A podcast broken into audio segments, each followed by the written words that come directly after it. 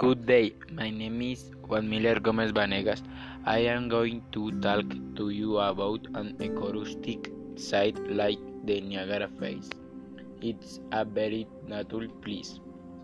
Also an unfiltered experience with the water of the Niagara River.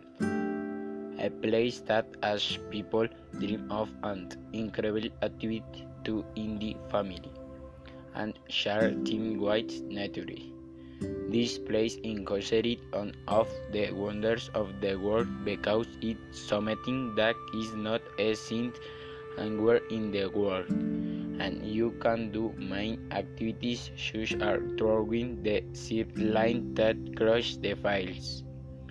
It is one of the best experiences to do and enjoy, and it's what the tourist said that I wanted to you dash good is a good experience so you do your work best to be able to go on day.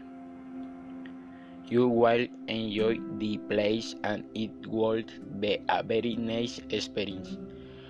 I hope you like the topic and you should explain. Thank you.